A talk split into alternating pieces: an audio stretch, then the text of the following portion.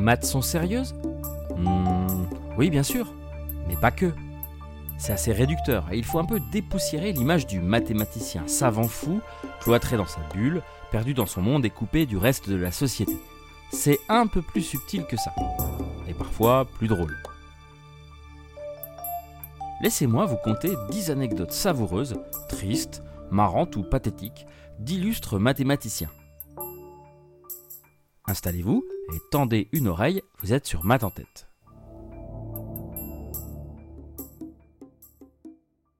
François Viette était un mathématicien du XVIe siècle qui apporta beaucoup au calcul littéral. L'algèbre, dans le monde occidental, lui doit énormément. Il affirmait d'ailleurs lui-même être l'initiateur d'un art nouveau qui permet de résoudre les problèmes par vingtaines, là où les mathématiciens anciens ou contemporains ne les traitaient qu'un à un. Fin de citation. Des travaux précieux donc, hein, une pointure, ce Viette. Sauf que, lors de la confrontation entre Henri IV et l'Espagne, Viette déchiffra si bien pour son pays les codes des messages secrets ennemis que l'espagnol Philippe II, convaincu de l'inviolabilité de ceux-ci, émit auprès du pape une plainte pour pratique magique à l'encontre de Viette, ce qui était bien évidemment totalement incompatible avec la foi chrétienne. Bim, Cuba.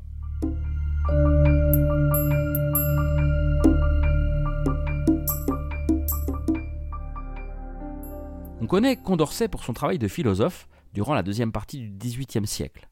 Ce dont on se doute un peu moins, c'est de ses contributions aux mathématiques dans le domaine des probabilités. Or, Condorcet est un ami des Girondins pendant les temps troublés de la terreur. Pourchassé et recherché, il se cache, se terre dans les auberges. Un jour, il commanda une omelette. Lorsque l'aubergiste lui demanda le nombre d'œufs qu'il souhaitait, il en réclama douze. Rien que ça. Comportement déjà étrange, plus appétit vorace, les suspicions apparaissent. Il se fait livrer à la police et finit en prison, où il s'y donna la mort quelques jours plus tard. On dit qu'on ne fait pas d'omelette sans casser d'œufs, mais là quand même.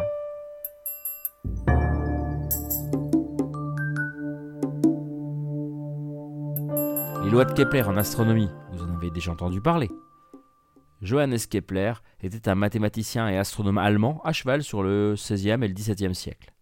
Il s'est fait un nom en astronomie bien avant que Newton énonce ses lois de la gravitation universelle. Une carrière brillante donc. Ce qu'on sait moins, en revanche, c'est que affectivement, c'était moins reluisant.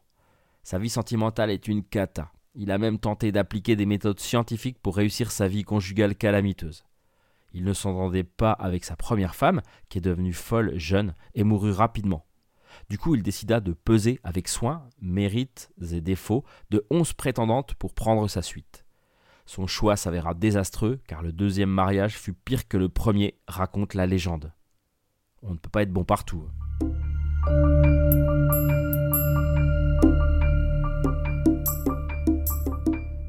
La théorie des ensembles naquit de la correspondance acharnée de Cantor et de Dedekind entre la fin du XVIIIe et le début du XIXe siècle. Richard Dedekind, c'était un mathématicien allemand brillant qui fut l'un des instigateurs de l'utilisation des structures algébriques. Après, il fut un peu estomaqué de découvrir la date de son décès dans un calendrier des mathématiciens. Le 4 septembre 1899, annonçait-on. Il envoya à l'éditeur les mots suivants. Le 4 septembre pourrait être vrai, mais l'année ne l'est certainement pas. Comme quoi, ça n'est pas arrivé qu'à Isabelle Adjani.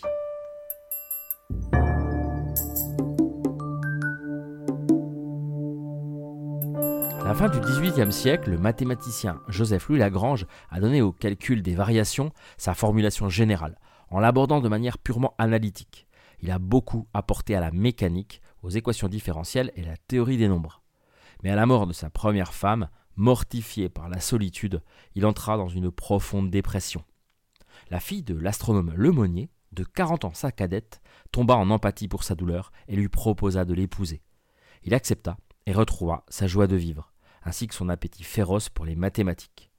Toutes ces récompenses, il les dédia à sa tendre épouse qui le sauva de ses tourments. Joli happy end.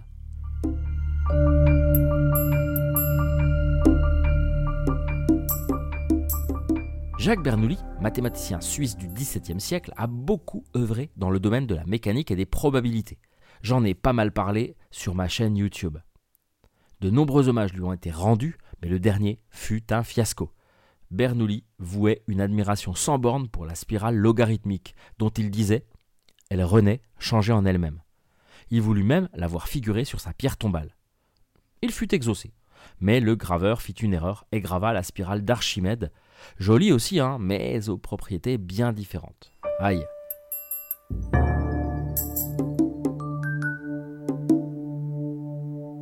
Denis Poisson était un mathématicien, géomètre et physicien français du 19e siècle. En maths, la loi de Poisson, en probabilité, c'est lui. Il étudia également beaucoup les séries de Fourier et les variations. Mais la physique le passionnait également. Étant petit, il eut une nourrice qui, au moment de partir, le laissait accroché par ses bretelles à un crochet fixé au mur, afin de lui éviter la saleté du sol, disait-elle. Étrange pratique, hein? Poisson raconta plus tard que les efforts qu'il déployait pour se libérer l'avaient probablement conduit à étudier les mouvements du pendule. Les mathématiciens sont décidément pleins de ressources.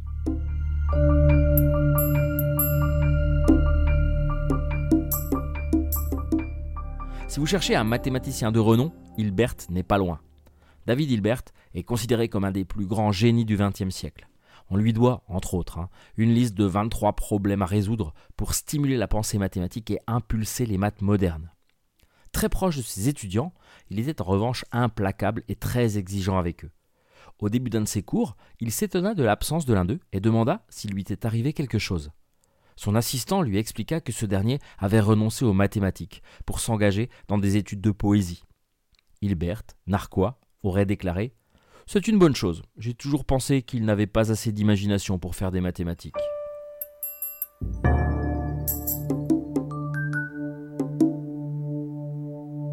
André Weil, mathématicien français du XXe siècle et membre du groupe Bourbaki, affirma un jour, à propos de ses recherches en géométrie algébrique, Tout mathématicien digne de ce nom a déjà connu, parfois seulement à de rares intervalles, hein, cet état d'exaltation lucide où les pensées s'enchaînent comme par miracle. À la différence du plaisir sexuel, celui-ci peut durer plusieurs heures, voire plusieurs jours. Qu'il a connu en désir le renouvellement, mais est impuissant à le provoquer. Fin de citation. Hmm, plutôt vendeur, non?